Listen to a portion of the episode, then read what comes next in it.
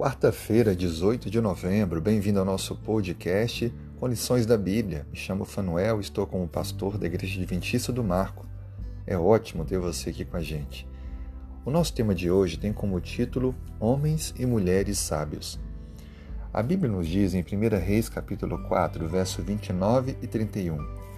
Deu também Deus a Salomão sabedoria, grandíssimo entendimento e larga inteligência, como a areia que está na praia do mar. Era mais sábio do que todos os homens que no seu tempo haviam. É interessante notar que Salomão é apresentado como o homem mais sábio do mundo. Mas afinal de contas, o que é sabedoria? Para que serve a sabedoria? Quando olhamos na Bíblia, nós encontramos com tanta facilidade palavras como educação, estudo, escola, mas encontramos muito mais a palavra sábio ou sabedoria.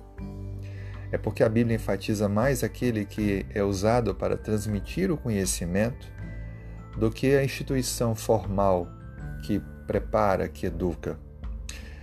De fato, a Bíblia coloca o homem ou a mulher sábia no mesmo nível da função que ocupavam um sacerdote e um profeta. Porque essas pessoas sábias, elas eram usadas por Deus para instruir na lei, dar conselhos educacionais e mensagens especiais para cada pessoa, família, no momento em que Deus necessitava. Por isso que aqui nós temos um importante passo a dar Será que estamos abertos a ser usados por Deus para ter essa sabedoria, que é muito mais do que uma habilidade ou uma inteligência em uma área teórica? Ela envolve também o exemplo prático de viver aquilo que se fala, de acreditar e experimentar com fé em Deus os princípios que foram ali por Ele revelados.